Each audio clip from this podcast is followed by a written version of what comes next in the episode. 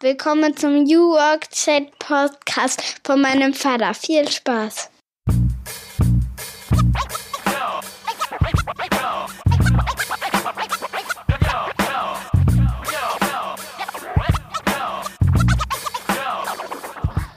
Moin und willkommen zurück zu meinem Podcast New Work Chat. Ich bin Gabriel und ich freue mich, dass ihr wieder am Start seid. Ich grüße euch aus dem eisigen Rostock an der Ostsee und habe heute wieder einen extrem spannenden Gast eingeladen. Jemand, der schon seit vielen Jahren ja wirklich für das Thema Digital Transformation und New Work steht. Jemand, der das in einem internationalen Konzern stark vorangetrieben hat, nämlich Continental. Die Rede ist von Harald Schirmer den ihr bestimmt kennt, wenn ihr euch mit dem Thema beschäftigt. Und wenn nicht, dann ist das gar nicht schlimm, denn wir lernen ihn heute kennen. Harald ist Vater, Harald ist Blogger, Speaker und ja, auch Mutmacher und er inspiriert sehr stark. Er macht richtig Bock, Neues auszuprobieren und äh, ich hoffe, dass dieser Funke auch zu euch überspringt in dem folgenden Gespräch, das ich mit Harald aufgenommen habe. Viel Spaß!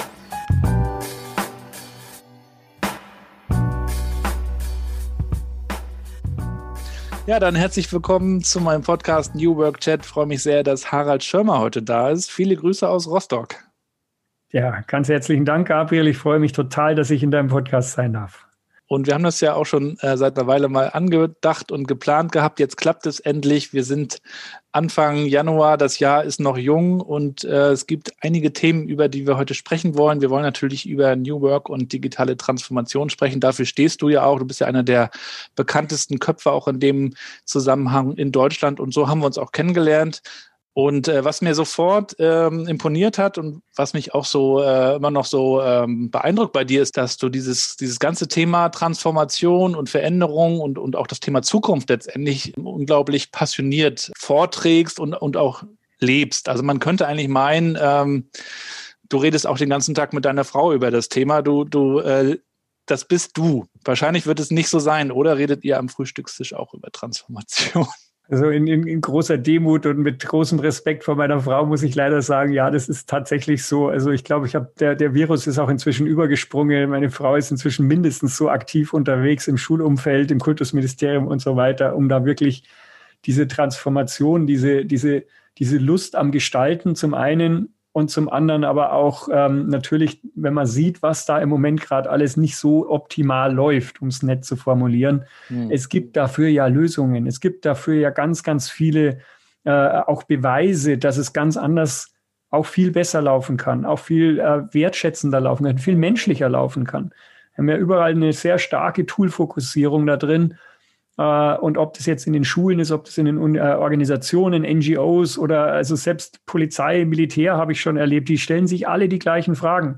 Jeder glaubt zwar ein bisschen, ja, bei uns ist das ganz besonders, aber im Ende ist dieses New Work-Thema ein Gesellschaftsthema.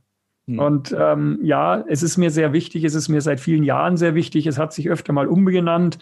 Es hat hm. mal irgendwann Enterprise 2.0 geheißen oder, oder also alle möglichen Namen hatte das schon, digitale Transformation, dann also im Kern geht es wirklich ja darum, dass wir eine andere Haltung einnehmen, dass wir anders miteinander umgehen und vielleicht auch im, im, im Folgeschluss dann andere Dinge tun und die Dinge anders tun. Also eine ganz, ganz große Veränderung. Und ja, die verdient, glaube ich, auch einen gewissen, ja, äh, eine gewisse Zeit, mit, die man damit verbringt. Und für die, die dich noch nicht kennen, äh, denen würde ich auch gerne natürlich die Möglichkeit geben, dich heute mal kennenzulernen. Ähm, Magst du mal in einem Satz beschreiben, was du tust? Und zwar so, dass es meine siebenjährige Tochter verstehen würde. Bitte. Viel Spaß. Ich möchte, dass du einen, eine Welt erleben kannst, die ich dir über. Ja, das kann sie nicht, das klingt schon wieder zu groß. Da muss ich kurz nachdenken. Das, das ist, ist schwierig, eine gute Frage. Ich glaube, es hat vor vielen Jahren hat man gesagt, meine Kinder sollen es mal besser haben wie ich. Hm. Damit war relativ viel gesagt. Ich glaube, dass es heute, wenn wir es schaffen, dass es unsere Kinder nur halb so gut haben wie wir, dann haben wir viel, viel erreicht. Ich möchte aber, dass sie es mindestens so gut haben wie wir. Ja, das möchte ich auch. Wir sind ja beide Väter äh, und arbeiten auch in diesem im Kontext. Du bist äh, Manager Digital Transformation und Change bei Continental, bist schon seit mehr als 17 Jahren bei Continental. Ne? Ich habe nochmal nachgeschaut. 31. ah, da müsste zumindest in dem Bereich für 17 Jahre. 31 insgesamt. Also ich habe 89 tatsächlich äh, in einer der, der Firmen, die dann später von Continental gekauft wurden, bei der Telefunken Mikroelektronik ähm, als Elektroniker ah, ja. angefangen. Ja, 89. Ja. Aber für die, wie gesagt, die jetzt sagen, Mensch, den Haare, den würde ich jetzt gerne mal kurz wissen, äh, was macht den aus? Was würdest du sagen? Welche fünf Hashtags beschreiben, wer du bist und was du gerne tust? Ähm, Neugier ist auf jeden Fall ganz, ganz wichtig. Ähm, also neugierig auf eigentlich fast, nicht fast alles, aber auf sehr, sehr viele Dinge. Ähm, ich glaube, das ist auch was, was mich sehr stark treibt. Ähm, ich bin einfach unglaublich neugierig. Und zwar könnte man sagen, kindlich neugierig. Also ich versuche mir wirklich die, die Naivität zu behalten, Dinge anzuschauen, ohne sie vorher schon zu be- oder verurteilen. Und das ist unglaublich schwierig. Ähm, ich, äh, um mich herum geistert immer so ein bisschen der Begriff, äh, der, die, der Begriff Mut. Hm. Ähm, den sehe, also ich nutze ihn manchmal auch ganz gerne, um Leute zu ermutigen. Ähm, und gleichzeitig habe ich aber in den letzten Jahren immer mehr Respekt vor dem Begriff bekommen, weil die Bandbreite so groß ist. Also wenn wir anschauen, was manche Leute auf der Welt über sich ergehen lassen müssen oder auf sich nehmen, ähm, um ein normales Leben zu führen. Also äh, nicht so ein Wohlstands-Wuka-Rocker, der New Work einführt, sondern Leute, die einfach nur dafür kämpfen, ihre Meinung zu äußern oder überhaupt zu überleben. Ähm, also da, glaube ich, reden wir nochmal von einer ganz anderen Art von Mut. Ähm, von daher, ja, Mut ist mir ein ganz, ganz wichtiger Begriff, ähm, weil es Mut braucht in eingefahrenen Strukturen, in eingefahrenen Prozessen, in einer Hierarchie oder in einer Organisation, die sowas schon immer so macht, wie sie es macht, äh, etwas anders zu tun. Das ist eine Art von Mut, aber ich möchte den inzwischen wirklich in den größeren Kontext setzen. Leute, mal ganz ehrlich, wie mutig ist es, in einem Konzern, wo ich seit zehn Jahren drin bin, mal eine Frage zu stellen oder mal eine Hierarchieebene zu übergehen? Im Vergleich zu, wenn ich den Mund aufmache, wäre ich eingesperrt oder erschossen. Hm. Also so in der Bandbreite müssen wir das Ganze sehen. Ähm, aber eben trotzdem Mut ähm, äh, und wenn es ist, wirklich im, im, Tagesgeschehen, den auch seinen Nächsten mal zu sagen, Leute, ich weiß, ihr seid alle auf WhatsApp. Äh, das ist auch total einfach und alle sind da. Aber ich gehe da jetzt raus, weil das sind mir meine Daten, die sind mir wichtig. Äh, ich möchte mich nicht verkaufen, ich möchte eure Bilder und Adressen nicht verkaufen, darum gehe ich da raus ich nutze jetzt einen anderen äh, Messenger, den ich auch äh, vertreten kann. Und das ist äh, insofern auch mutig, wenn Leute sich sowas trauen, weil sie ja das Risiko eingehen, Freunde zu verlieren, könnte man sagen. Mhm. Oder nicht mehr dabei zu sein. Also dieses, dieser Begriff Mut ist, ist ein ganz wichtiger. Merkst schon, ähm, äh, wenn du von mir eine Antwort mit zwei Worten haben willst, ist schwierig. Ich, ich glaube aber, das ist wichtig, um das greifen zu können. Ja. Ähm, Buzzword Bingo wäre so ein anderer Begriff. Warum ist mir der, ich finde den total schlimm. Und gleichzeitig ist er aber sehr, sehr wichtig, weil wir in den letzten Jahren konditioniert worden sind, immer mehr dazu, auch von Social Media, ähm, in drei Worten was hinzuschreiben. Ähm, mit einem Tweet Leute zu begeistern, mit einem Elevator Pitch beim Vorstand äh, Budget zu kriegen, mit einem One-Pager, was weiß ich was zu erreichen. Also dieser Wunsch nach Reduktion. Und alles so klein wie möglich zu machen, hat uns dazu geführt, in meinen Augen, dass wir lauter Worthülsen nur noch haben. Also nimm den Begriff agil, Transparenz, Beteiligung, Netzwerke. Da kannst du dir alles drunter vorstellen und nichts. Und es können sich, und das erlebe ich sehr stark, Leute stundenlang über einen Begriff unterhalten und sie reden komplett aneinander vorbei. Ja. Und deswegen ist dieser Begriff Buzzword für mich so wichtig, nicht weil ich ihn schön finde, sondern weil ich eigentlich diese Buzzwords wieder mit Leben füllen möchte. Das heißt, wenn, wenn mit mir jemand über das Thema Beteiligung spricht, dann ist es mir wichtig, vorher oder währenddessen zu verstehen, was verstehst du unter Beteiligung? Ist es, du füllst jetzt ein Formular aus oder ist es, du darfst an der Entscheidungsfindung mitwirken oder du darfst mitentscheiden? Also das ist Beteiligung oder kann es sein. Äh, genauso bei Transparenz. Es geht von Big Brother, also alles ist nackig, bis hin zu, nee, das ist die Basis von Lernen, das ist Teilen, das ist Sharing und so weiter, was wir heute im Social Media so bezeichnen. Der Begriff ist immer der gleiche. Also wie können wir diese Buzzwords wieder mit so mit Leben füllen, dass sie wieder eine, eine Bedeutung haben, dass wir uns darüber wirklich unterhalten können. Mhm. Also das sind jetzt, äh, da gibt's, ich bin ja sehr viel, vielfältig, äh, vielfältig, vielseitig, da gibt's sehr, sehr viele Begriffe wahrscheinlich, aber wenn man jetzt das Thema Neugier, äh, das Thema Mut, ähm, hat man das Thema Buzzwords und wenn, wenn du so willst, Zukunft gestalten. Also das wäre jetzt so äh, eine Kombination, Kombi, Kombi-Hashtag ähm, und die Zukunft fängt halt heute an. Also Einen fünften hast du noch. Einen fünften habe ich dann auch noch. Ähm, ja, dann würde ich, dann würde ich den Begriff menschlich äh, wählen, so in der Kombination aus Achtsamkeit und Wirksamkeit. Also wie können wir das, was wir heute tun, wie kann ich das, was ich heute mache, auf eine Art und Weise tun, dass es, dass es für andere Menschen emotional relevant ist, dass es äh, gewollt ist, dass wir eine Zukunft äh, erstellen, designen, gemeinsam erstellen, die wirklich erstrebenswert ist für deine siebenjährige Tochter. Mhm. Ähm, mit dem, was du heute tust, ähm, bist du ja auch einer derjenigen, die wahrscheinlich sagen können, ähm, ich muss nicht mehr unterscheiden zwischen, ich arbeite jetzt und ich bin ja zu Hause, sondern du tust Dinge, die für dich einen Sinn ergeben ähm, kannst es natürlich auch gerne nochmal ausführen, wie du Arbeit für dich interpretierst. Aber ich habe natürlich so den Eindruck, wie bei einigen anderen auch, die ich hier auch interviewen darf, dass sie etwas tun, äh, was sie, was sie gerne tun. Und dann guckt man ja auch nicht mehr so auf die Uhr. Wenn du jetzt auch nochmal zurückschaust, als du aufgewachsen bist, als kleiner Bub, später auch geguckt hast, was willst du mal machen? Was für einen Begriff von Arbeit hattest du in deiner Kindheit erlebt? Was hat dich da geprägt? wir, das ist jetzt eine, eine, sehr psychologische Betrachtung quasi. Jetzt könnte man da reingehen und könnte sagen, ja gut, ähm, äh, fleißig und brav sein, also in der Form konditioniert und von daher eigentlich nicht so eine große Unterscheidung. Ähm, ähm, ich, ich, muss es eigentlich eher fast sagen, ich habe eigentlich eher ein sehr, sehr großes Defizit, was so das, äh, das, das, das reine Hobby angeht. Also das äh, un, unproduktive, unzielgerichtete oder nicht zielgerichtete irgendwas tun. Äh, warum, ähm, das hat sehr früh an, also ich habe sehr früh schon angefangen äh, mit meinen Hobbys. Ich habe die immer gemacht und habe die dann halt ja irgendwie gescheit machen wollen. Und da sind dann ganz schnell ähm, Arbeitsaufträge daraus entstanden.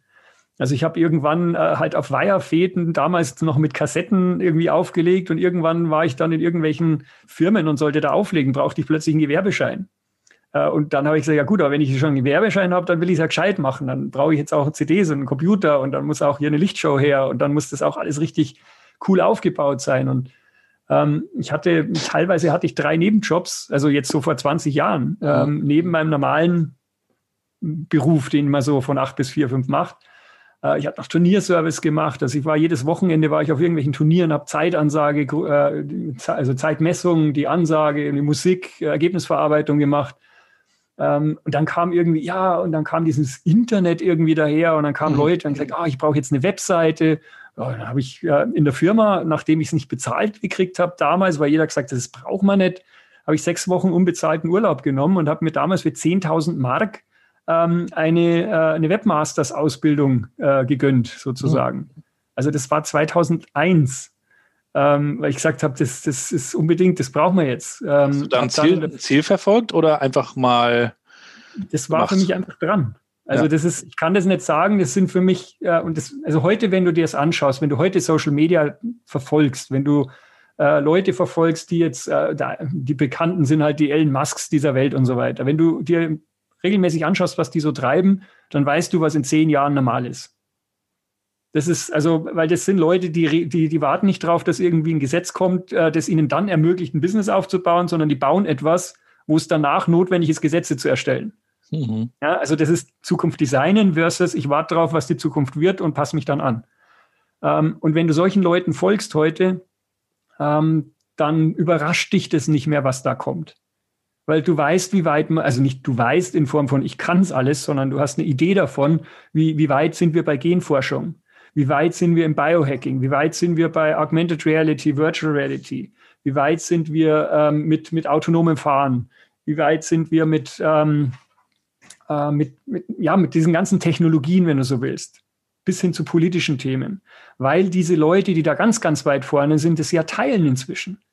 So, und damals war es für mich halt auch so, es war irgendwie, ich war äh, 96 bis, bis 99 war ich in Amerika. Ähm, ich hatte, ich glaube 97 war es, hatte ich ein, ein Video einen Videocall damals mit dem Bayerischen Rundfunk. Also mhm. ich saß in Amerika und, im und ich habe immer so, das war immer so ein Spaß. Du hast halt die, die Verkehrsnachrichten gehört. Du sitzt in Michigan und hörst die Verkehrsnachrichten von, von Ingolstadt, also von mhm. Bayern irgendwo.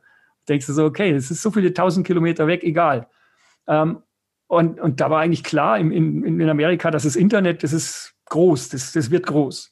So, dann bin ich zurückgekommen und hier war das irgendwie so, gab es ein paar Webseiten, aber nicht so richtig. Und dann habe ich halt diesen, diesen Kurs mal, ich habe seitdem keinen Tag in der Firma, in der Organisation mehr verbracht, in dem ich nicht das, was ich da gelernt habe, also sei es HTML oder CSS, Style Sheets oder äh, Copyrights oder Rechte, das lernst du ja da alles beim Webmaster, äh, dass ich das gebraucht hätte.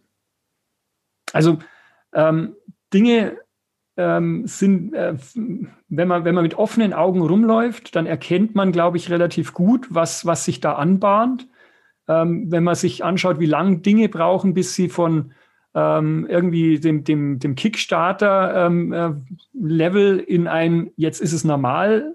Ähm, da gibt es ja wunderbare Aufstellungen drüber. Das hat mal 100 Jahre gedauert mit dem Radio, dann hat es irgendwie, ich habe es nicht mehr im Kopf, glaube 30 Jahre mit dem Fernsehen gedauert, Telefon war dann nur noch 10 und, und WhatsApp waren dann nur noch ein Jahr.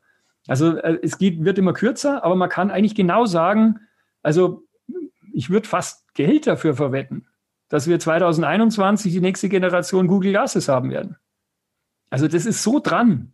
Das ist seit zehn Jahren gibt es das. Die, die, die, die letzten Versionen davon äh, haben halbwegs funktioniert, aber noch nicht richtig. Es ging nur noch um die Größe der Batterie und ein paar andere Features. Wenn das jetzt einer löst, dann haben wir Ende, Ende 2022, 2023 hat jeder so ein Ding auf.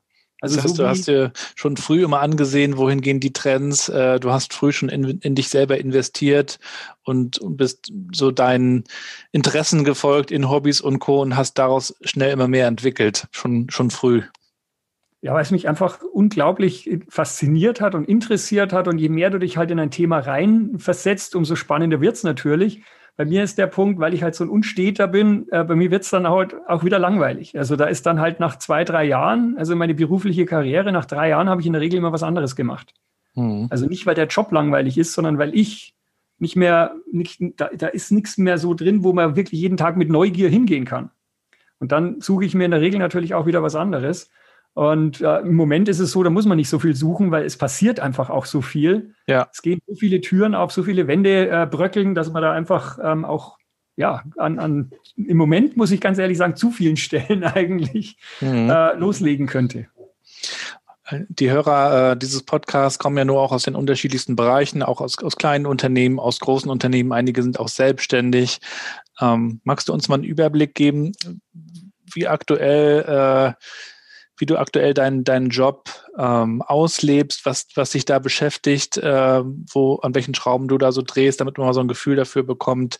Du arbeitest ja auch in einem sehr, sehr großen Unternehmen, das weltweit unterwegs ist. Das mag man sich ja vielleicht gar nicht so vorstellen können. Also gib uns doch mal so, einen, so einen kleinen Einblick, wie, was du als Manager of Digital Transformation da tust.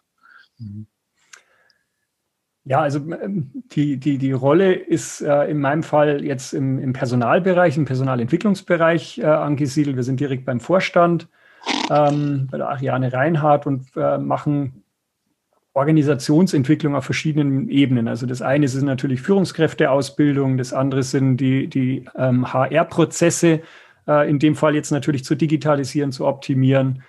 Ähm, bei mir selber ähm, ist es jetzt ähm, oder waren es Projekte wie jetzt das Enterprise Social Networking einzuführen. Das war 2011, dann ein Ambassadorenkonzept, das wir weltweit haben, ähm, äh, zu digitalisieren, also mit Buddy-Konzepten, mit Social Media und all dem, was jetzt auch nochmal äh, richtig Gas gegeben hat, sozusagen, auch mit dem neuen Team, unglaublich toll.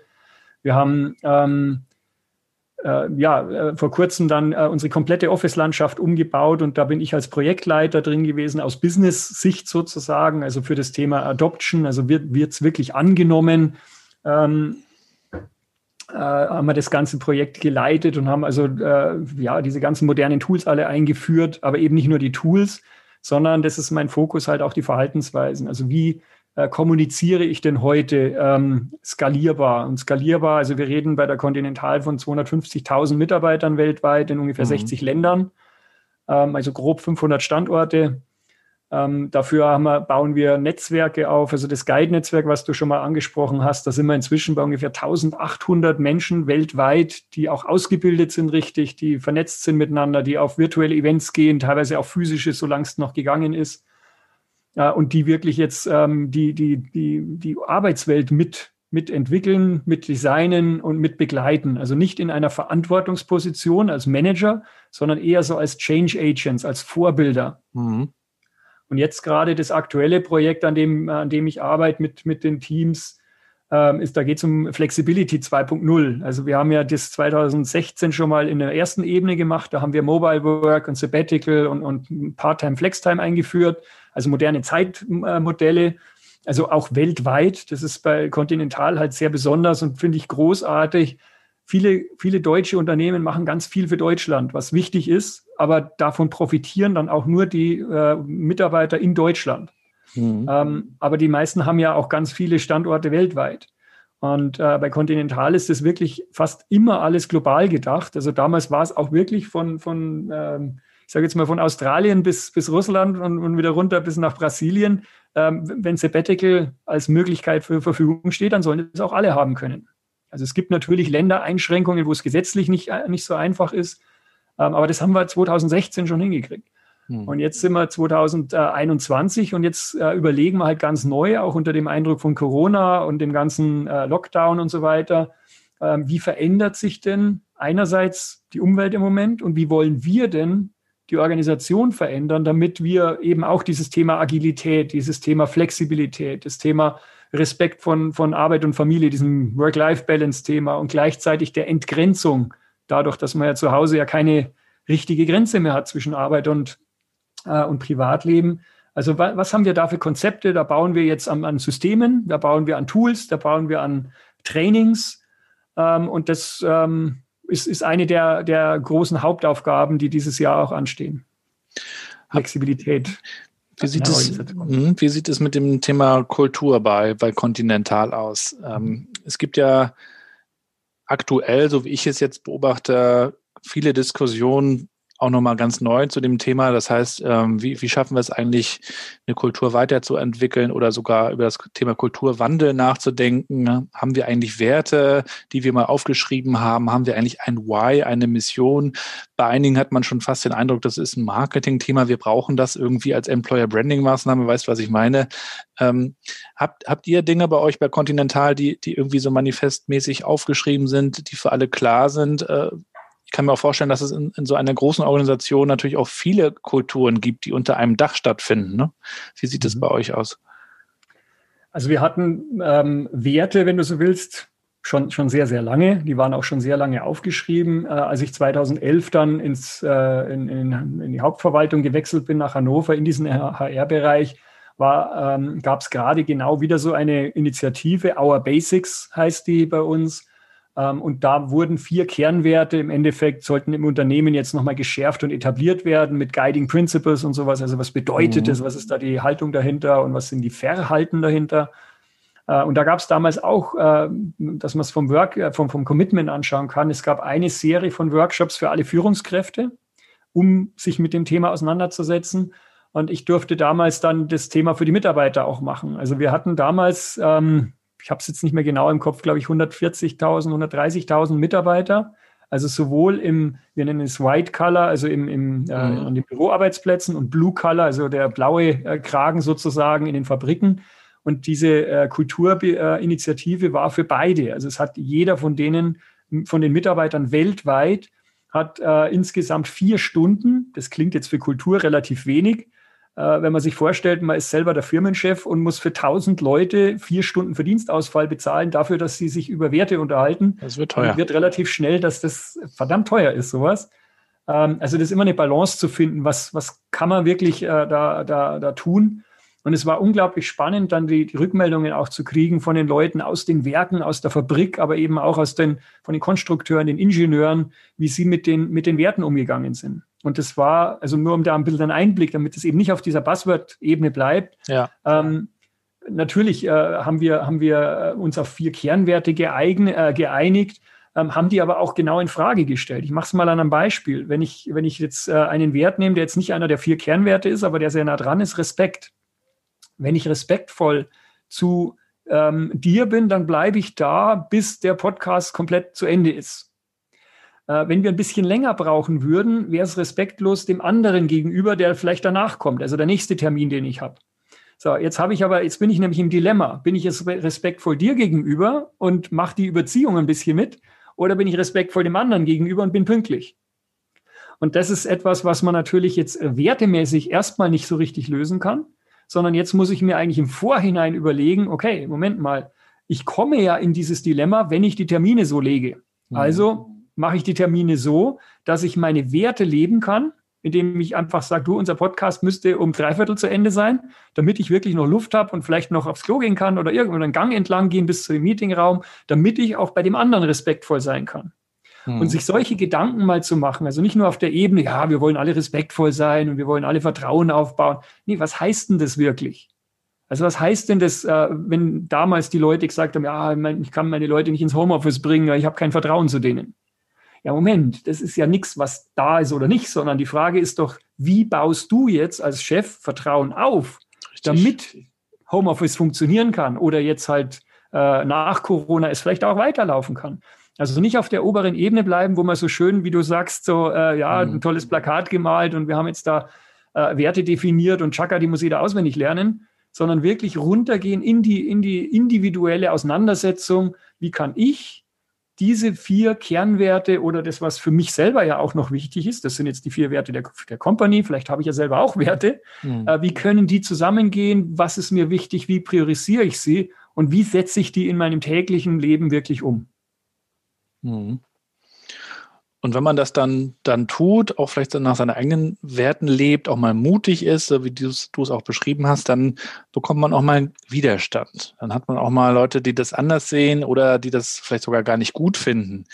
Auch sowas wirst du ja erlebt haben. Was, was kannst du da für, für Tipps oder Empfehlungen vielleicht auch geben, wenn, wenn Leute auch einfach mal mutig äh, Dinge ausprobieren, vielleicht Graswurzelinitiativen äh, mal starten. Ne? Schöne Grüße an, an die Kluges. Ähm, es kommen ja früher oder später die Widerstände und das ist ja auch ein bisschen ein Beweis dafür, dass man mal wirklich etwas gemacht hat. Denn wenn es alle, alle gut finden, dann ist es ja irgendwie auch fast egal.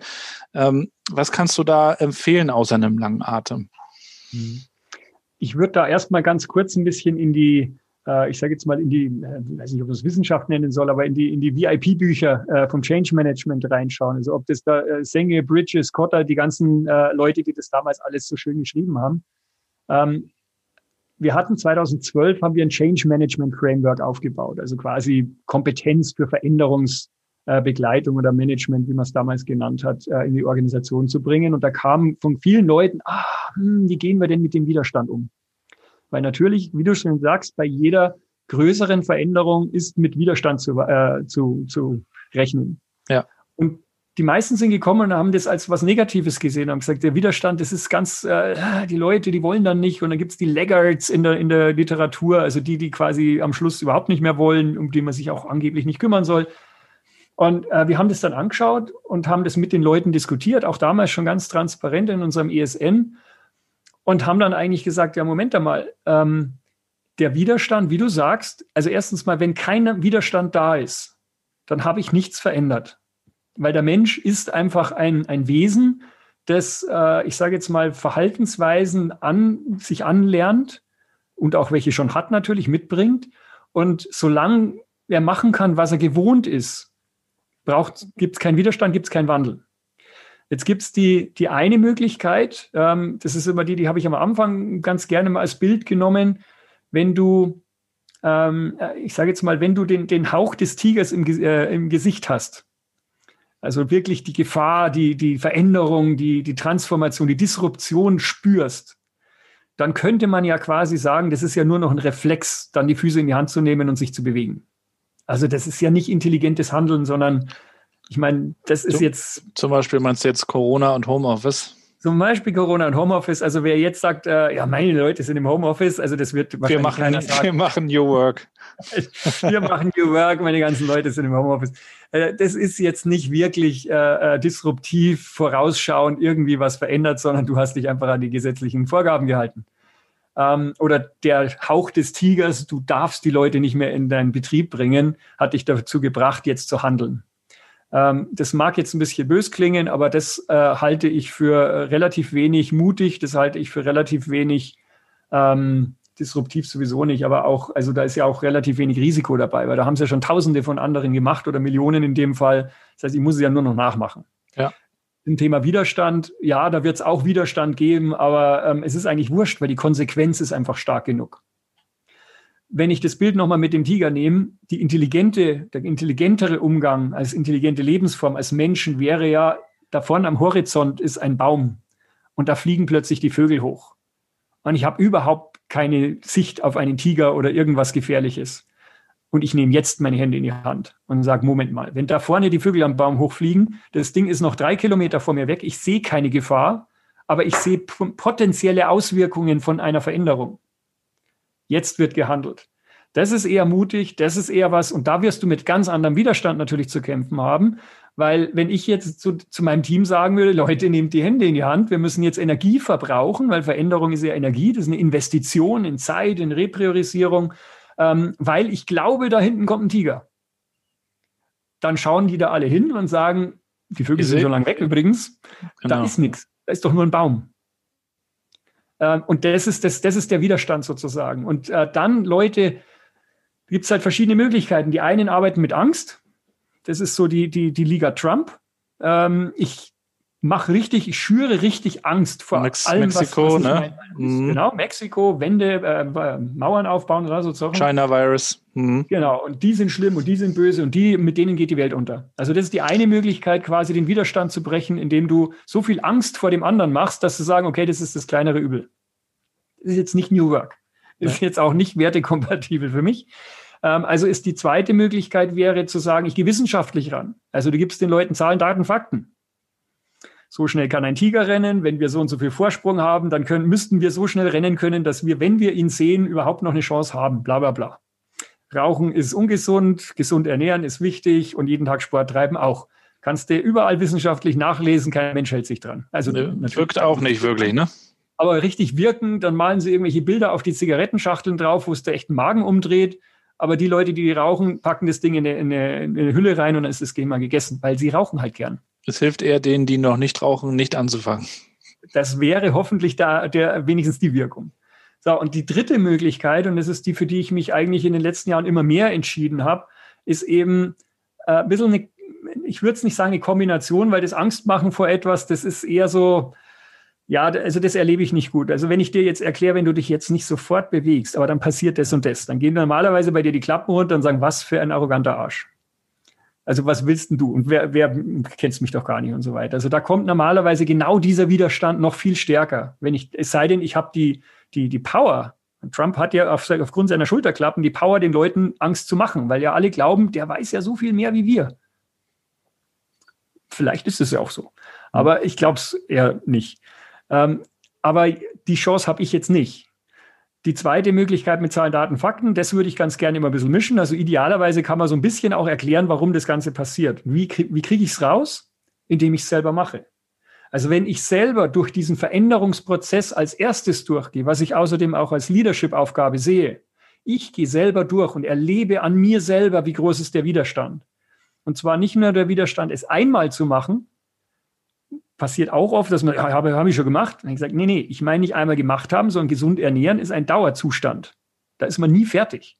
Das heißt, keine E-Mails mehr schreiben, zum Beispiel, um jetzt eher auf Social oder transparenter zu kommunizieren, ist eine Aufgabe, die bei jedem E-Mail, das reinkommt, wieder neu da ist. Nicht Reply zu drücken. Jedes E-Mail bringt mich wieder in diese Situation und zwar die nächsten 20 Jahre wahrscheinlich. Also das ist, das ist die große Aufgabe, diesen Widerstand zu erleben. Und wenn ich den erlebt habe, dann kann ich natürlich erstens eine eigene Harald Schirmer Story erzählen. Äh, ich weiß auch, wie groß der Schritt ist und muss natürlich noch davon ausgehen, ich habe es ja sogar freiwillig gemacht. Dem, den ich das jetzt äh, quasi antun will, der macht es ja vielleicht gar nicht so freiwillig. Also ich muss da auch noch meine Schippe drauflegen, was den Aufwand und die Investition angeht, um den Widerstand äh, wirklich gut einschätzen zu können. Und dann kommen wir eben noch, also drum die Kombi, also Zahlen, Daten, Fakten, Vorleben, selber erleben, was es bedeutet und dann die dritte, die dritte Richtung, und die, glaube ich, da müssen wir noch richtig stark werden, ist, die Zukunft, die mögliche Zukunft, die nach dieser Veränderung kommt, in solche Bilder zu packen. Das ist das, was du vorher auch mit Purpose oder Vision oder, oder sowas äh, beschrieben hast. Also wie sieht denn das, diese Zukunft aus mit autonomen Fahrzeugen, mit, äh, keine Ahnung, mit einer Kryptowährung als Währung, mit Biohacking in einer gesunden Form, mit einem Energiemix, der, der nicht diese vielen negativen Punkte hat. Wie, wie schaut denn die ganz konkret aus? wenn ich so ein Bild malen kann, wenn ich da einen Film drehen kann, wenn ich da eine Geschichte erzählen kann dazu, dann habe ich die besten Erfahrungen bis jetzt gemacht, dass dann Leute sagen, ja, das wäre ja schon cool. So ein Best Case mal aufmalen, ne? Also ja, den Best Case, aber schon realistisch. Also ja. jetzt nicht so komplett heile Welt malen. Mhm. Ich glaube, man muss schon wirklich das realistisch malen. Und da kommt jetzt die, die, die Schwierigkeit dazu natürlich, dass es nicht diese eine Welt gibt, sondern es gibt halt ganz, ganz viele Perspektiven, wie diese, diese Welt ideal ausschaut oder wie diese Welt für mich oder für dich oder für die Zuhörer da draußen ähm, erstrebenswert ist. Der eine sucht nach Urlaub, der andere nach Erfüllung, der nächste nach einem geilen Job, der übernächste nach sozialer Reputation. Wenn er das alles in einen Topf schmeißt, dann wird es schon schwierig, da ein Bild zu malen. Ja. Aber es ist, glaube ich, möglich und auf ja. jeden Fall lohnenswert. Es wird ja in dem, in dem äh, Zuge von New Work viel über Zukunft diskutiert. Ich erinnere mich auch gern noch an den Chat mit Stefan Grabmeier, den ich hier zu Gast hatte, der ja Hast du das Buch auch mal in den Händen gehabt oder gelesen, das er jetzt äh, letztes Jahr rausgebracht hat? Also er, er möchte ja auch, dass, dass wir nicht nur über Arbeit reden, sondern wirklich auch über die großen Probleme wie Klima uns Gedanken machen, wie können wir da zusammenarbeiten. Das sind wir auch unseren Kindern schuldig, sagt er, also unseren Enkeln sogar. Er möchte ja eine enkelfähige Zukunft gerne gestalten. Ähm, du bist jetzt auch Vater und kümmerst dich jetzt auch in der aktuellen Situation um, um die Kinder, nämlich in dem Kontext Schule. Ich habe ja vorhin im Vorgespräch auch kurz erzählt, dass, dass ich hier auch mit, mit einer Schule arbeiten darf im, im, im Kontext Schultransformation und, und Zukunftskompetenzen. Erzähl uns doch auch bitte gerne nochmal, woran du arbeitest und ähm, was ihr davor habt. Mhm. Ja, also das ich kann ich nur auch empfehlen, äh, das Buch, das er da geschrieben hat. Der, Stefan hat ja da auch sehr, sehr viele Erfahrungen, auch international noch in den letzten Jahren nochmal sammeln können. Also ich habe das auch immer sehr, sehr begeistert verfolgt und ich kann ihm da absolut nur zustimmen. Wir haben in den letzten Jahren oft gehört von, von den Medien, von Managern, ja, die Generation Y, wenn die mal kommen, die wollen das dann ganz anders haben. Und ganz ehrlich, ich fand es sehr, sehr respektlos, weil damit haben wir die Verantwortung, wie wir Organisationen entwickeln, wie wir die Zukunft äh, sehen, wie die Umwelt, wie die, wie die Gesellschaft funktioniert, im Endeffekt auf die nächste Generation delegiert. Und das ist ein Grund für mich auch, warum mit völliger Berechtigung eine Fridays for Future äh, äh Bewegung plötzlich entsteht, die sagt, sag mal, habt ihr sie noch alle? Mhm. Diese Zukunft, die ihr uns da hinterlasst, diesen Scherbenhaufen wollen wir nicht. Äh, und wenn ihr es nicht hinkriegt, dann sind wir wenigstens so laut. Also ich, ich äh, also da sind ja auch viele dabei, die da ganz aktiv was dran, dran machen und selber schon versuchen, obwohl es eigentlich noch gar nicht ihr Job wäre aufgrund ihres Alters. Es ist eine große dass wir äh, jetzt im Endeffekt, dort will ich aber noch fliegen. Also ob die dann noch fliegen können, weiß man nicht. Ob da noch Ressourcen da sind, ob da nicht das Klima kippt und sowas. Aber Hauptsache, ich kann noch mein großes Auto fahren. Also das ist eine ganz ähm, schwierige Situation, ähm, wo man natürlich auch auf jeden Einzelnen hingeht. Wie können wir das ändern? Ähm, natürlich auch wieder über die, die Zukunft, dieses Bild malen und durchs Vorleben.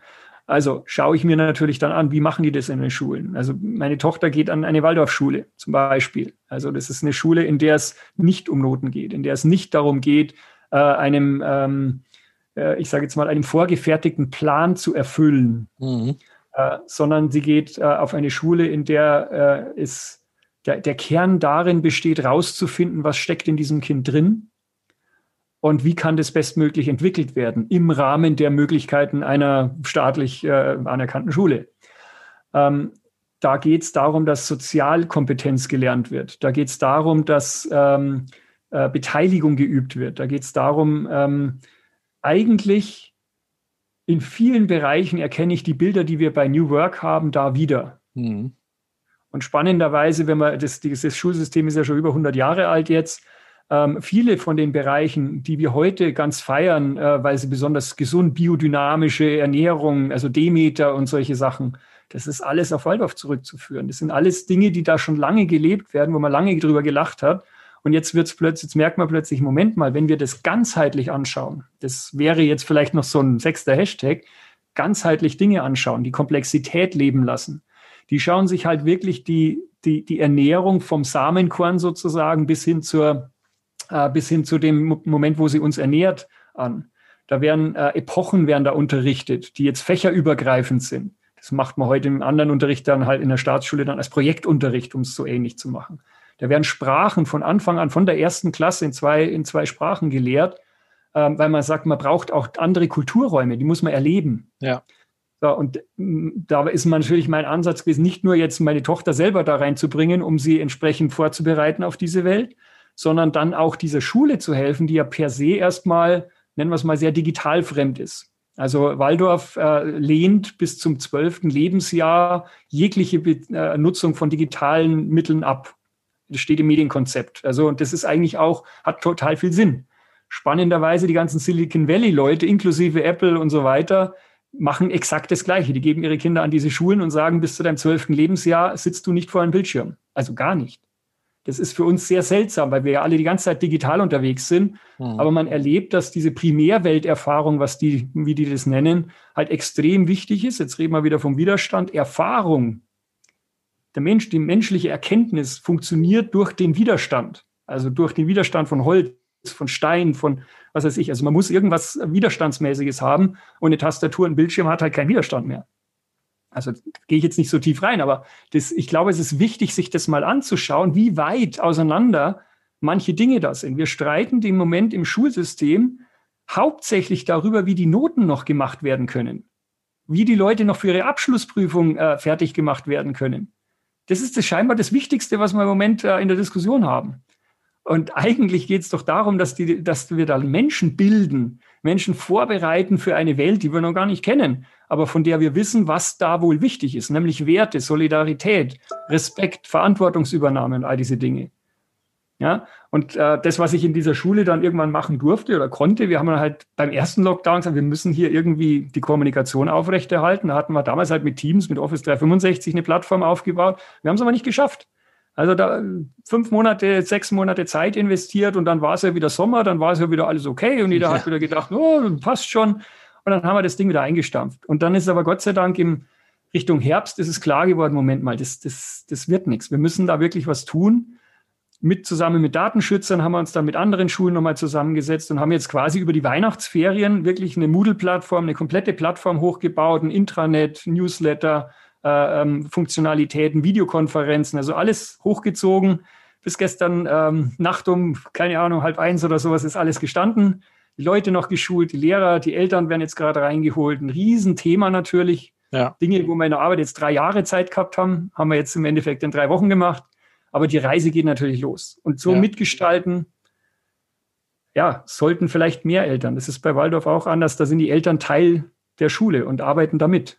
Das finde ich auch. Also ich habe auch die, die Erfahrung gemacht, also bei, ich habe ja drei Kids und bei unserer Großen in der Grundschule war ich dann, ehe ich mich versah im Elternrat.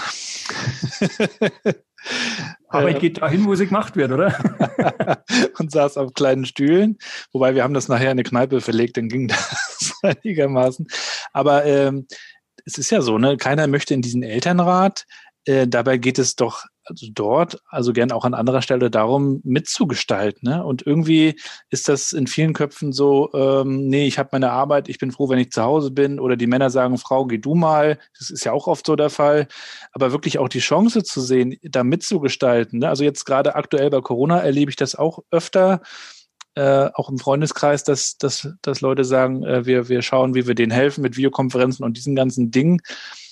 Aber das ist schon erschreckend, dass das äh, oft noch gar nicht so zusammengreift, ne? diese Gestaltungsmöglichkeiten. Ich meine, das sind unsere Kinder. Warum wollen wir da nur zuschauen und uns am Ende darüber beschweren, dass die Kompetenzen wie Kreativität, äh, kollaboratives Zusammenarbeiten, dass es dort nicht vorkommt, wenn, wenn wir jetzt nicht in die Diskussion gehen.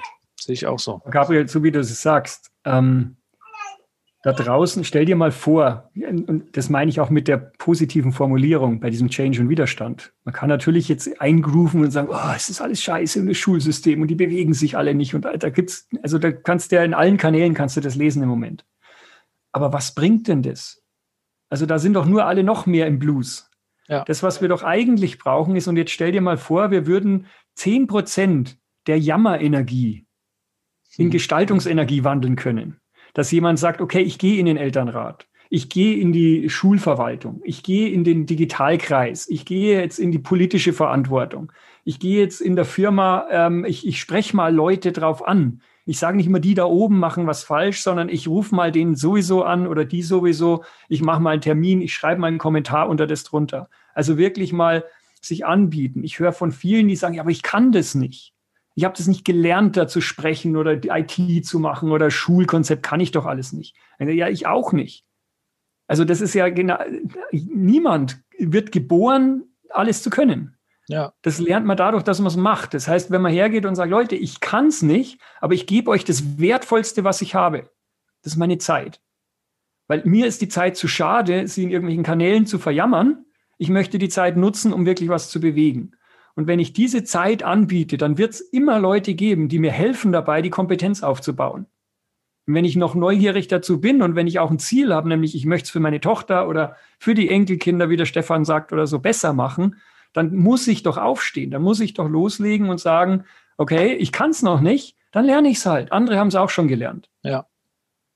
Ja, und das würde ich halt schön finden, wenn wir vielleicht jetzt auch in diese Krise ein bisschen darüber zum Nachdenken kommen, wie wollen wir eigentlich, also in welcher Welt wollen wir leben, wie auch immer die Welt nach Corona oder mit oder wie auch immer dann aussieht und was können wir dafür tun, wie können wir es gestalten, was müssen wir dafür tun? Und dann wird ja auch oft darüber diskutiert, was sind eigentlich so auch die wichtigen Future Skills, ne, die man, die wir unseren Kindern beibringen müssen. Jetzt können wir natürlich über Neugier und auch über Mut nochmal sprechen, aber siehst du vielleicht auch noch eine weitere Kompetenz, die, die dir wichtig ist? Ich glaube ja, dass auch nochmal so ein kritisches Hinterfragen ganz, ganz wichtig ist. Dieses ja alles, was da auf uns einströmt und auf unsere Kinder, also unsere Große ist jetzt elf, hat natürlich ihr Smartphone mittlerweile, obwohl was heißt natürlich in den USA hätte sie es vielleicht noch nicht überall, aber äh, ist bei TikTok unterwegs und äh, nutzt natürlich WhatsApp und da prasselt so viel auf die ein. Das ist echt auch als Vater eine Herausforderung, den Kindern dann beizubringen, das nicht alles für bare Münze zu nehmen. Ne? Also das würde ich nochmal so sagen, dieses kritische Hinterfragen, dann hast du Fake News und diese Dinge, das ist für mich nochmal ganz wichtig. Gibt es für dich auch nochmal so einen Future Skill, der dir wichtig ist für unsere Kinder? Also ich glaube, dass Zutrauen und Vertrauen sehr, sehr wichtig sind. Also auch sich selber etwas zutrauen, anderen etwas zutrauen das, was wir bei Working Out Loud mit Growth Mindset bezeichnen, das schließt ja so dieses Wachstum, dieses Neugierige, dieses, äh, diese Offenheit, dieses sich selber in Frage stellen mit ein. Ähm, ich ich glaube, wenn man es auch wieder an einem Bild ein bisschen anschaut, wir sind, ähm, es gibt zwei, zwei, Größ zwei, zwei Richtungen dazu. Du kannst es machen wie ein Großkonzern ähm, der sieht ein neues Problem oder eine neue Ma äh, Möglichkeit und der sagt dann, dafür brauche ich jetzt Marketing, Controlling und äh, Entwicklung und dann schickt er die Leute, die das schon immer so gemacht haben, wie sie schon immer machen, auf dieses neue Problem. Oder, ähm, oder sagt, oder ich muss jetzt neue Leute äh, einkaufen, die mir Big Data können oder sowas. Ähm, und, ein, und jetzt schau dir mal die Entrepreneurs an. Jetzt schau dir mal die Leute an, da läuft einer durch die Stadt und sieht, wow, äh, wie wäre es, wenn jetzt hier an jeder Ecke, keine Ahnung, ein, ein, ein Elektroroller stehen würde? Meinst du, dass die Person, dieser Entrepreneur, dieser ähm, Elon Musk oder Steve Jobs oder wie sie alle geheißen haben, ähm, meinst du, dass die all die Qualifikationen hatten, die sie brauchten, um erfolgreich zu werden? Ich würde behaupten, keiner von denen hatte auch nur im Ansatz das, was er alles dafür dann am Schluss gebraucht hat, damit es erfolgreich wird. Sondern die haben gesagt, wir brauchen hier Kickroller oder, oder Elektroroller. Also was brauche ich denn da jetzt alles? Jetzt muss ich mal schauen, was gibt es denn alles für Roller? Was gibt es denn alles für Verkehrsregeln? Was gibt es denn alles für Finanzierungsmöglichkeiten? Was gibt es denn alles für Marketingmöglichkeiten? Das hat alles eine Person gemacht. Und warum? Weil er, weil er oder sie einfach ein Ziel hatte und es verfolgt hat. Und mhm. alles, was dafür notwendig war, hat man entweder gelernt oder wenn man Glück hat, hat man jemanden gefunden, der einem dabei hilft. Ja, und dieses, dieses, dieser Entrepreneur, dieses Unternehmertum, dafür sind wir eigentlich in Deutschland ziemlich gut unterwegs. Aber wir trauen uns nicht mehr, weil jeder dir erklärt, ja, das kannst du aber nicht und dazu, das ist zu teuer und das ist, da, das ist das Risiko zu groß. Aber dass wir es einfach mal machen und ausprobieren und sagen, ich schau mal, wie weit ich komme. Und dann lassen wir mal die anderen entscheiden, ob sie das wirklich haben wollen. Das ist so dieser Skill, wenn du so willst, diese mhm. Haltung, Also dieser, dieses Unternehmertum, das würde ich mir wünschen, dass sich das viel mehr Leute im kleinen, privaten, aber natürlich auch im großen haben, zu sagen, ja, es kann total in die Hose gehen, aber ich werde was gelernt haben dabei und das wird mich weiterbringen bei meinem nächsten Projekt. Also das ist nie ein Verlust, ein Totalverlust, das ist immer mindestens Lernen. Könntest du dir eigentlich auch vorstellen, nochmal was eigenes zu gründen?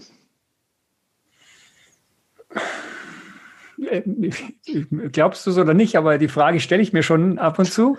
Wundert mich ähm, nicht. Ideen hab, wirst du ja haben.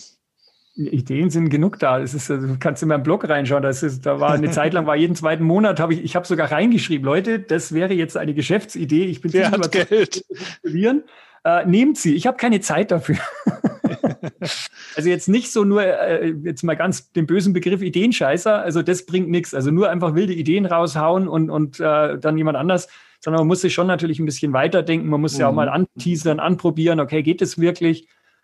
Ähm, ich, ich habe es auch immer überlegt, vor, vor 15 Jahren so Richtung Politik, äh, mhm. weil mir einfach wirklich darum geht, Wirkung zu erzielen. Ja. Also nicht in Wirkung, ich weiß, wie es geht, macht es alle nach. Also das soll bitte nicht so, so arrogant soll es auf keinen Fall rüberkommen sondern eigentlich eher so dieses inspirierende, Leute, schaut mal, was ihr selber alles könnt.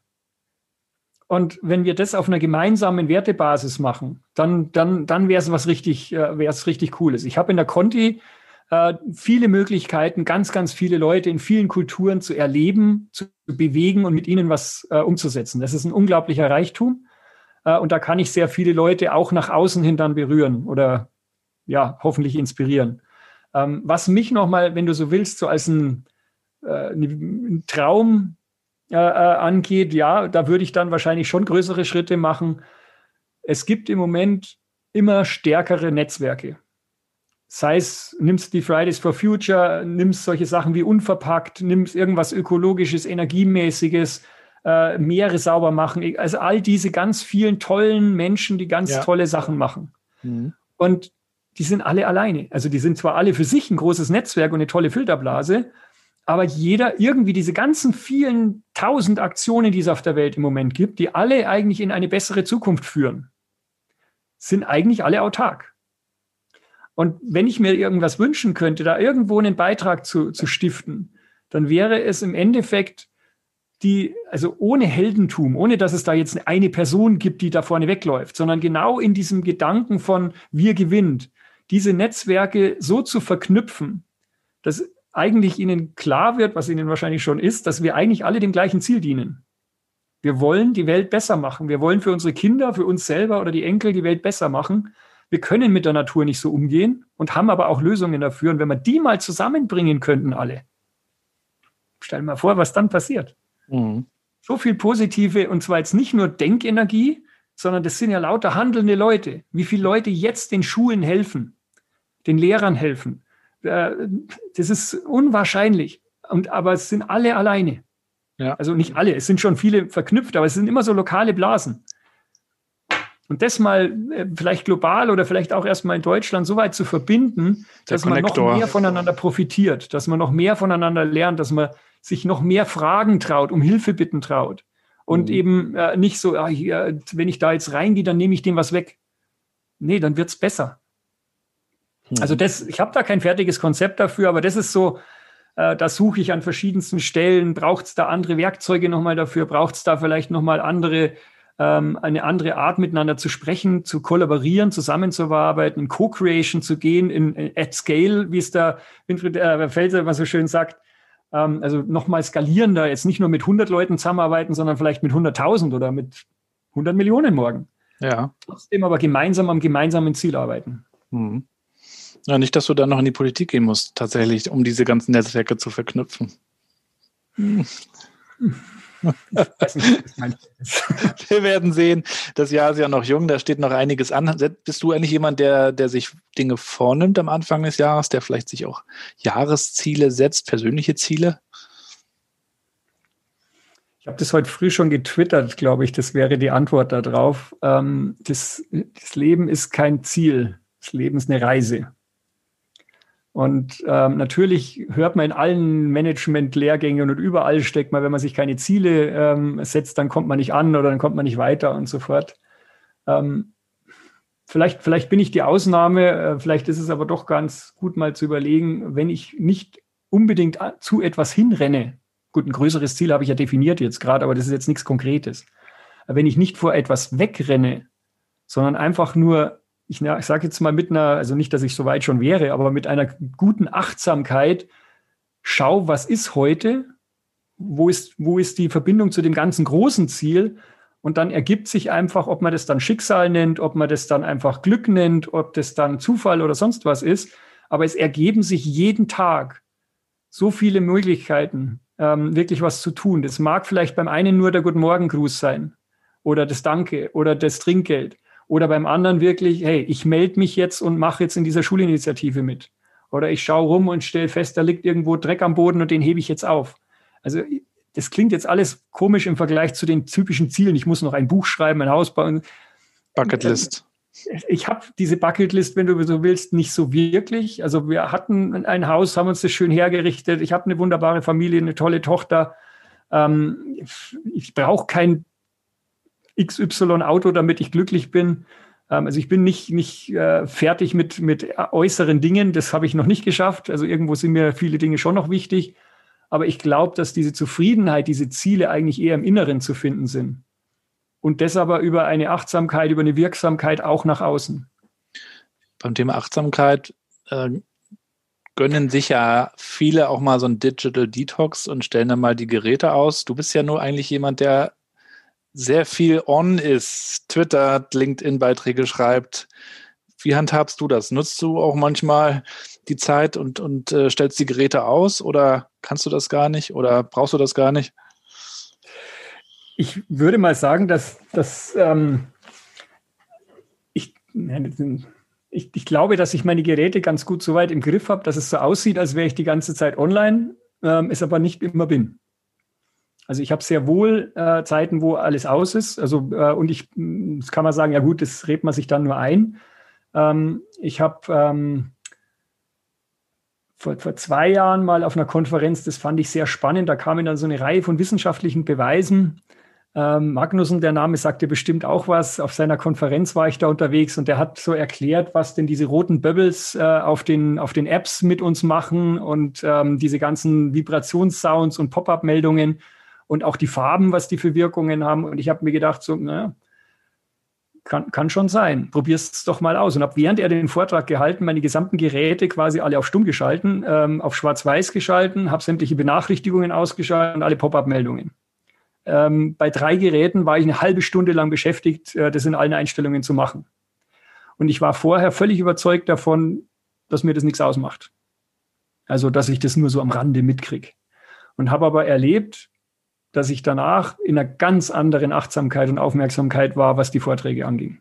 Mhm. Also ja, ich glaube, man lügt sich da einiges in die Tasche erstmal.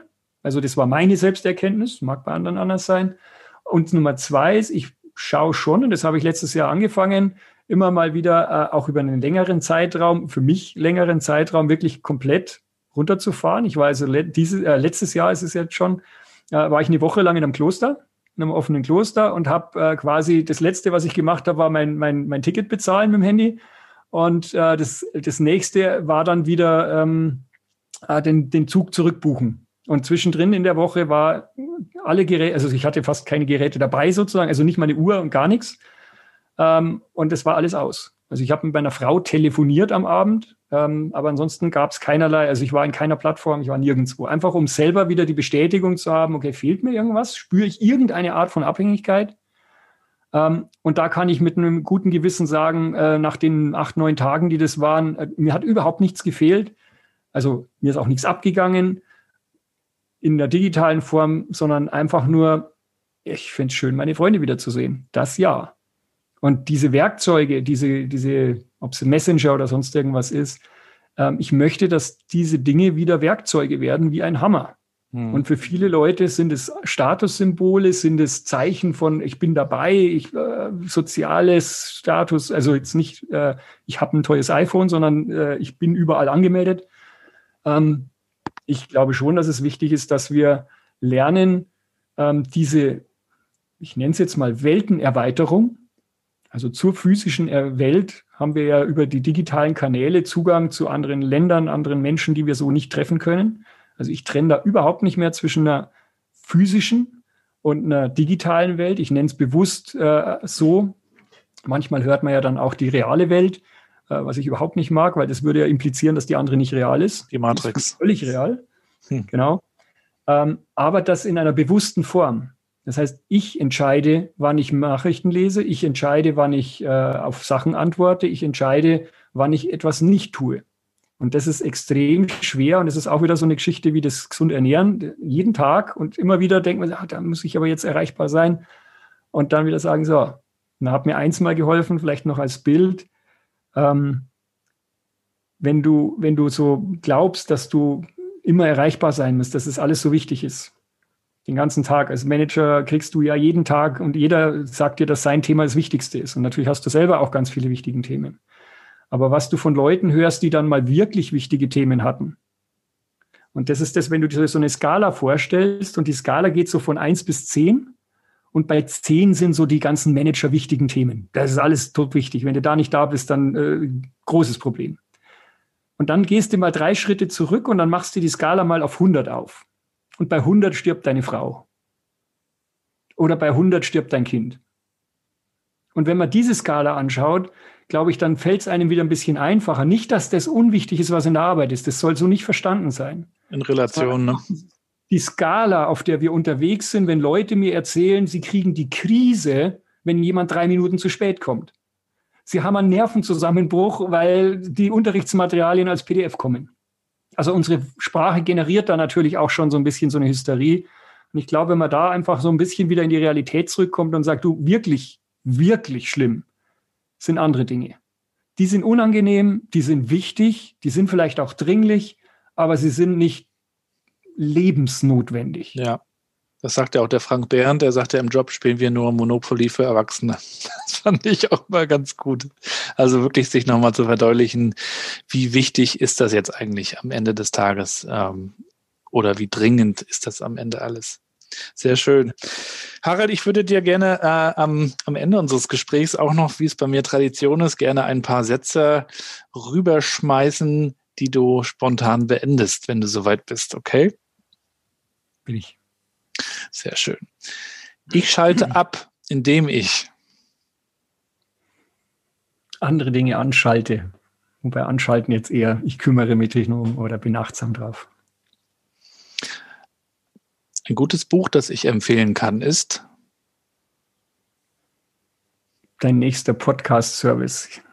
Ich habe relativ wenig Bücher. Ich höre mir die meisten Sachen an. Und da würde ich mal Quality Land empfehlen. Mhm. Ralf Kling, mhm. der malt nämlich so ein Zukunftsbild äh, auf eine verrückte Form, aber da steckt so viel Reales drin. Und wenn es solche Bilder weniger zynisch gäbe, dann wäre es super. Ich könnte mich aufregen über alles, bringt aber nichts.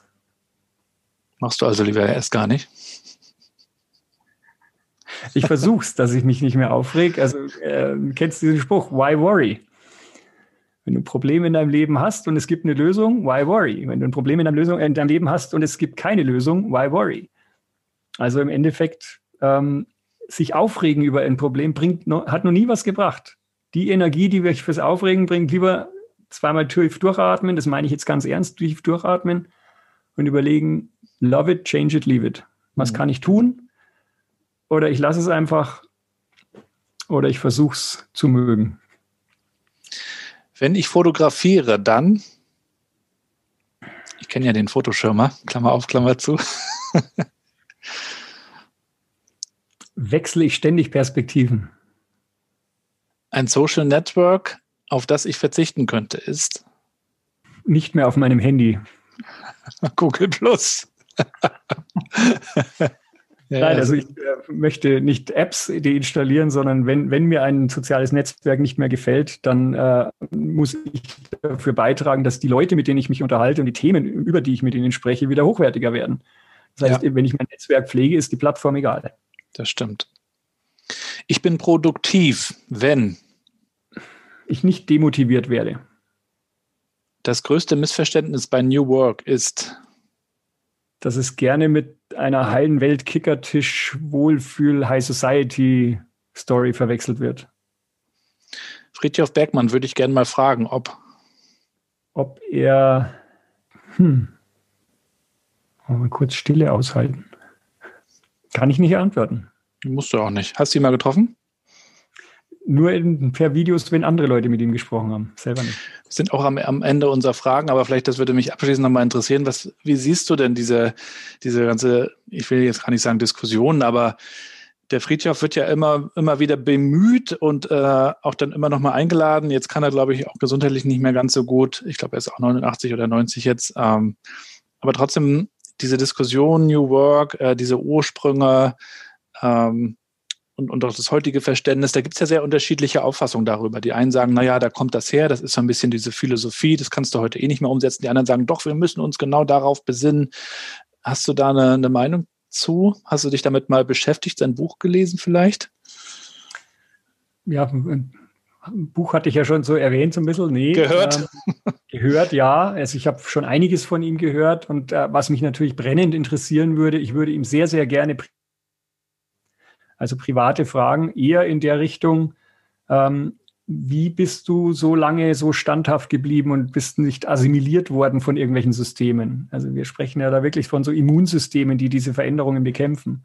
Ähm, wie bleibt man äh, so lange Zeit auch so positiv an den Themen dran? Äh, ich merke, dass um mich herum ganz, ganz viele In Evangelisten und so äh, einfach nach dieser langen, langen Zeit, wo sie schon unterwegs sind, einfach auch an Kraft verlieren. Und ich ähm, äh, zählt da auch mit dazu, dass das natürlich ähm, jetzt gerade, wo das alles noch gefragt wird, wo das, was Friedhof Bergmann ja schon als Bild gemalt hat, wirklich greifbar wird, in greifbare Nähe kommt, auch in so großen Konzernen, ähm, dass, dass das halt unheimlich Energie schon gekostet hat mhm. und aber jetzt immer noch mehr Energie natürlich kostet, weil jetzt will es natürlich, jetzt wird es gewollt und jetzt wird es natürlich nochmal umso klarer, wie viele Veränderungen wir da in die Systeme, in die Prozesse, in die Rollen, in die Regeln, in die Hierarchie, in die Karriere äh, wir noch investieren müssen, ähm, damit dieses, dieses wunderbare Bild, das er da irgendwo hat und das er auch mit ganz vielen sozialem Engagement, äh, er, hat, er hat es ja gerade eben nicht für Leute, denen nichts passieren kann, gemacht sozusagen,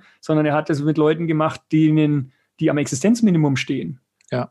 Ja. Also gerade dieser Spagat, ähm, äh, kommen wir zurück wieder auf das, was ich ganz am Anfang mit Mut gesagt habe. Also da, das würde mich brennend interessieren. Ähm, und das habe ich jetzt noch nicht so oft äh, irgendwo natürlich gelesen, weil das geht halt sehr ins Persönliche rein.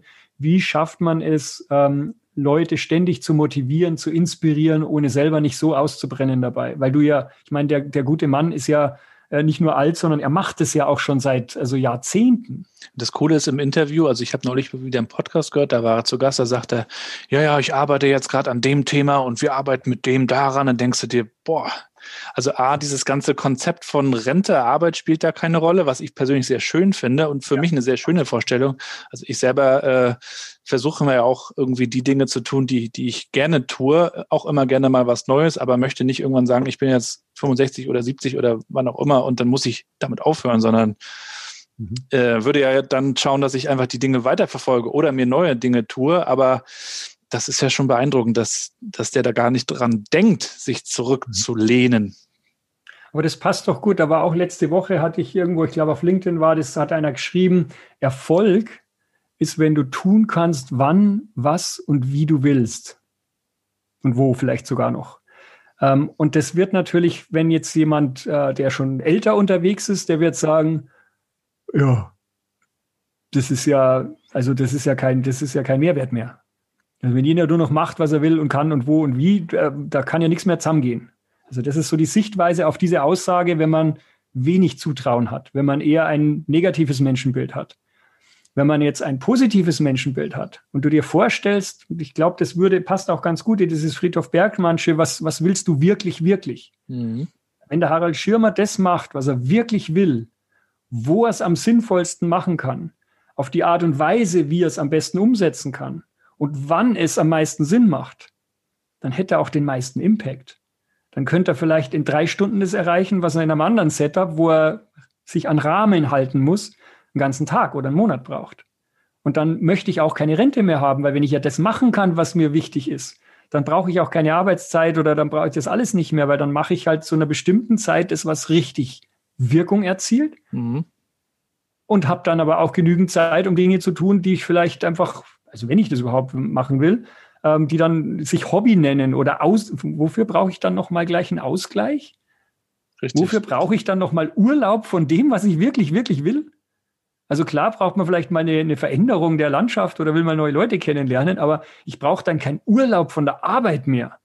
Das ist doch ein Bild von, ich bin hier in etwas gefangen, was ich total scheiße finde und deswegen brauche ich davon Erholung. Ja. Und damit, das ist jetzt auch wieder auf Wohlstandslevel. Natürlich Leute, die an der Maschine stehen und den ganzen Tag schrubben oder sich irgendwie ganz, ganz arg konzentrieren müssen, die brauchen schon mal wieder Auszeit. Aber auch da könnte man sagen, wenn das, wenn das Arbeitsfeld sich äh, verändern würde, dann könnte man ja vielleicht in einer gesünderen Dosis sich konzentrieren oder physisch arbeiten mit vielleicht digitaler Unterstützung oder Werkzeugunterstützung, dass es immer noch effizienter oder sogar effizienter ist, aber weniger äh, Zeit reinfließt. Und dann kann ich wieder tun, wann, wie, wo, was ich will. das alle haben aber. Genau, das ist halt aber Arbeit, ne? sich das zu fragen, daran zu arbeiten, Erfahrungen zu machen, zu schauen, was es nicht ist. Ne? Das ist ja, glaube ich, auch Teil des Erkenntnisprozesses, zu schauen, was will ich nicht, was will ich wirklich, wirklich nicht. Äh, und Nein sagen, das, lernen. Nein sagen, ne, das glaube ich auch. Und da bleiben wir am besten auch sehr gerne im Kontakt. Liebe Hörer, verfolgt äh, bitte auch, was der Harald äh, schreibt auf seinem Blog und auch auf LinkedIn und natürlich auch auf Twitter. Ich glaube, das sind so deine drei ähm, liebsten und, und meistgenutzten äh, Werkzeuge. Wie handhabst du das eigentlich mit LinkedIn und Blog? Wann, wo? Also ich, ich würde mal sagen, die, die großen, größeren Sachen oder sowas wandern in der Regel schon auch in meinen Blog rein. Also der Blog ist auch so ein bisschen, das, das, das ist meins, wenn du so willst. Damit bin ja. ich plattformunabhängig. Ähm, also ich, ich versuche schon, das, was auf LinkedIn äh, ist, auf Twitter schaffe ich es natürlich nicht, aber das, was auf LinkedIn ist, auch irgendwo in meinem Blog zu haben. Manchmal dann auch jeweils Deutsch und Englisch. Also es gibt ja dann die Zweisprachigkeit auch nochmal. Ähm, also wenn du da von mir ein richtiges Storyboard haben willst, das habe ich nicht. Das entscheide ich meistens relativ aus dem Bauch raus. Ich verhalte mich da sehr un, unmarketingmäßig. Also ich hau dann was raus, wenn ich was habe und nicht, wenn es opportun wäre, weil da möglichst viele Follower online sind. Ja, aber das wäre ja wahrscheinlich sogar gutes Marketing, wenn du etwas tust, was in dem Moment in der Situation passt. Aber ich frage mich ja, das, das nur manchmal selber, weil. Muss ja nicht für die, für die das stimmt, äh, Leser passen. Also zumindest bist du dann authentisch, wenn du es so machst. Aber das ist die Ehrlichkeit daran. Also wenn ja. wir immer authentische Leute haben wollen, dann kann ich nicht erwarten, dass authentische Leute immer das tun, was du von ihnen erwartest. Also ich mache halt das, wenn, wenn, wenn ein Impuls kommt, dann setze ich mich hin und dann schreibe ich und dann drücke ich auf Senden. Und ob das jetzt am Sonntagnacht oder am, äh, am Montag früh um fünf oder sonst irgendwas ist, das ist, ähm, das ist halt ein Schicksal. Also ja, es wäre intelligent zu sagen, ja, am Dienstag um 10 Uhr hast du die beste Chance, möglichst viele Kont äh, Antworten zu kriegen, also warte ich noch einen Tag. Schaffe ich nicht. Will ich auch nicht. Nee. Dann kriege ich halt weniger Kommentare. Ich schreibe das nicht für mich, aber ich schreibe es, weil es da ist, weil es raus muss. Ja. Und, ähm, was die Welt dann damit macht oder die Menschen, die mir folgen, also die Welt macht sowieso nichts damit, ist viel zu groß, aber also die Leute, die mir, es war jetzt nicht äh, so, so, groß gemeint, sondern einfach, was die ja. da draußen äh, damit machen. Und das ist, glaube ich, auch die beste äh, Antwort, die ich mal von einem von unseren Senior Executives gehört habe. Der hat einen Blog geschrieben am Anfang, wir haben ihn versucht dazu zu bringen und er hat dann irgendwann gesagt, oh, das ist mir der Aufwand zu groß. Ich kriege da zu wenig zurück. Und dann hat er irgendwann wieder angefangen zu bloggen und dann war es plötzlich richtig gut. Und dann haben wir ihn natürlich interviewt und haben gesagt, was war jetzt anders? Und er hat gesagt, naja, ich habe am Anfang habe ich für, äh, für die anderen geblockt. Ich habe Sachen geschrieben, damit andere darauf reagieren. Und es war zu viel Aufwand, weil ich habe zu wenig zurückgekriegt. Und dann habe ich irgendwann für mich geblockt, als quasi als eine, Ref, äh, als eine Reflexion. Ja. Und plötzlich habe ich total viele Kommentare gekriegt. Und es war für mich aber eigentlich in dem Moment, wo ich auf Senden gedrückt habe, war es fertig. Da hätte nichts mehr kommen müssen, weil der Prozess war für mich, das war meine Reflexion, das runterzuschreiben und dass danach noch Wertschätzung oder Fragen oder, oder Kommentare gekommen sind, das war noch ein Bonus. Aber ich habe nicht dafür gearbeitet. Also das war nicht das Ziel vom Bloggen. Und das fand ich eine total positive Reflexion, dass Sharing nicht ähm, ein, ein, eine Erwartungshaltung mit sich bringen darf. Etwas zu teilen heißt, ich teile es, weil ich es gerne rausgebe und wenn nichts damit passiert, bin ich zufrieden. Mhm. Dann bin ich schon zufrieden. Und wenn ich es aber rausgebe, um Kommentare, Likes, Retweets, weiß der Teufel was zu kriegen, dann ist das eine Teufelsspirale. Ist, ich, wenn ich heute 100 kriege, will ich morgen 1000. Wenn ich morgen 1000 habe, will ich übermorgen 100.000. Ich werde nie zufrieden sein. Ja. ja. Also auch das spielt ja dann nochmal mit rein. Also äh, Bloggen, LinkedIn, Twitter, schon für die anderen, dass man hilft, dass man, dass man zeigt, was, was, was, was vielleicht funktioniert hat bei einem, aber, aber nicht mit der Erwartungshaltung, da muss jetzt aber was kommen. Ja, also wir, wir, packen das auf jeden Fall in die Show Notes. Ähm, und du bist da ja auch wirklich sehr, sehr aktiv und teilst sehr viel. Es lohnt sich also zu folgen, liebe Hörer. Ähm, Harald, von dir noch ein letztes Wort an die Zuhörer. Habt Zutrauen zu euch, seid mutig und ähm, inspiriert andere dazu.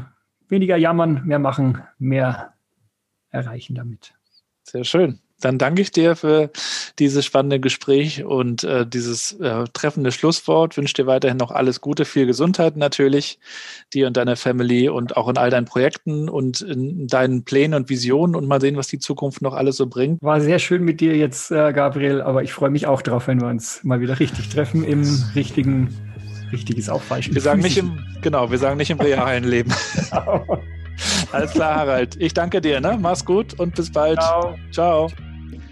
Und wir sind auch schon wieder am Ende dieses Mal der New Work Chat mit Harald Schirmer, Manager Digital Transformation und Change von Continental. Ich hoffe, es hat euch gefallen. Wenn ja, dann lasst doch bitte ein paar Sterne da, bewertet den Podcast bei Apple, Spotify, wo auch immer ihr ihn hört und teilt ihn weiter.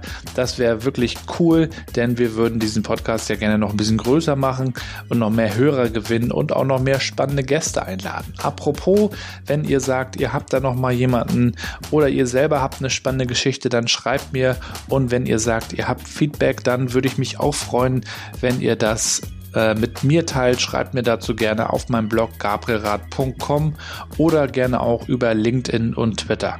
Und apropos Social Media, wir sind natürlich auch bei Clubhouse aktiv. Ähm, wir, das sind ähm, ja ich und viele aus meinem Netzwerk, zum Beispiel der Alex Kluge, der Marc Eichborn.